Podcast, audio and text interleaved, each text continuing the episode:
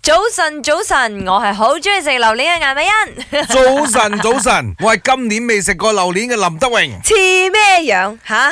誒，真係嘅，屋企都有啦，啲朋友都送咗嚟嘅，即係但係擺喺冇雪時間櫃度。食。冇時間去食啊！琴日想食嘅，但係嚟唔切 解凍。，係，本來咧我想衝口而出噶，你帶嚟公司啦，我哋 share 啦。但係突然間我老細個樣就浮現喺我面前啦，因為佢已經 send 咗 message 喺 group chat 度，已經係講明啊，公司係不能帶榴蓮翻工嘅，好似酒店咁樣嘅規矩嘅，因為始終個味好勁啊嘛 再係加埋有啲冇可人能。啦！我哋公司冷氣係咯咁密 封，跟住可能有啲人會覺得好似有 gas 味啊，尤其是嗰啲唔食榴蓮嗰啲就覺得臭噶啦嘛，所以通常咧誒榴蓮的而且確都唔可以帶室內噶嚇。嗯咁但係講到榴蓮，因為而家真係名副其實，周街都係啊，係咁啊，價錢亦都誒比起往年啦低一吓， 啲便嘅。宜咗好多。嗯但係啦嚇，我去一啲嗯可能比較 commercial 嘅地方啦，係譬都如仲係貴 PJ 嘅某一個地方仲係咧，三四十一 K，吓？你講緊貓山王定係咩係貓先？山王啦，邊度可能三四十啦？依家已經飆翻到去五六十啦。有冇啊？系啊 OK 已經冇三四十呢支歌仔，係啱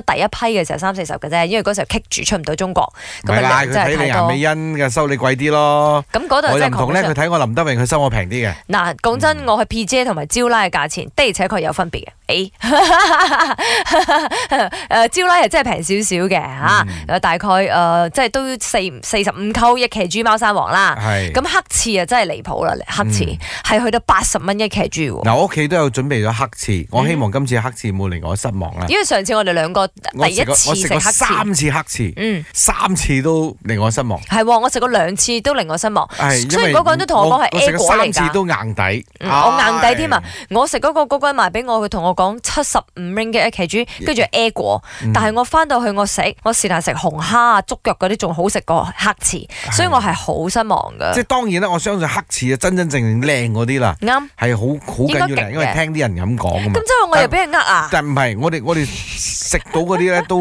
都真係唔知啦，唔唔識形容啊。即係個掛呢啲不在線啦，應該咁講啦，係咪先？咁 OK，我哋撇開黑翅，講真啊，林生，你自己本身如果真係俾嗯你揀嘅話，你會揀誒咩品種嘅榴蓮嚟入咧？你話一般上咧，廿四我我係已經足夠啦。係足夠噶啦。哦咁你話再好啲嘅話，貓山王啦，嗯係呢嗱，個我就一定我覺揀得貓山王佢嘅，比較安全，啱啦。係佢好即係好少撞壁嘅。除咗硬包之外啦，嗯唔熟之外啦，咁其實佢個味咧，又真係走唔到遠嘅。嗯佢掛呢啲真係即係經常在線嘅。我本身都係好中意食榴蓮嘅，但係我就唔會話特登去買啊貓山王啊或者黑翅啊紅蝦嗰啲，因為我本人可能受我爸爸嘅影響啦，我爸爸係好中意食啊嗰啲老樹嘅金崩榴蓮嘅，變咗佢買親翻嚟嘅榴蓮都係金崩榴蓮，變咗我哋一家人都係好中意食金崩榴蓮嘅，因為每一次食金崩榴蓮，每一粒都有啲嘅味道唔一樣啊，一啲甜嘅，一啲有酒味嘅，一啲大苦嘅，所以我哋屋企係專中意食金崩榴蓮嘅啫。好似你講特登買紅蝦啊，買貓山，我哋係唔會特登去買呢啲嚟食嘅咯，除非好似啊一大班朋友話一齊食啊咁 share 啊咁樣就 OK 啦。如果唔係，我哋都係會比較中意偏向食金崩榴蓮嘅。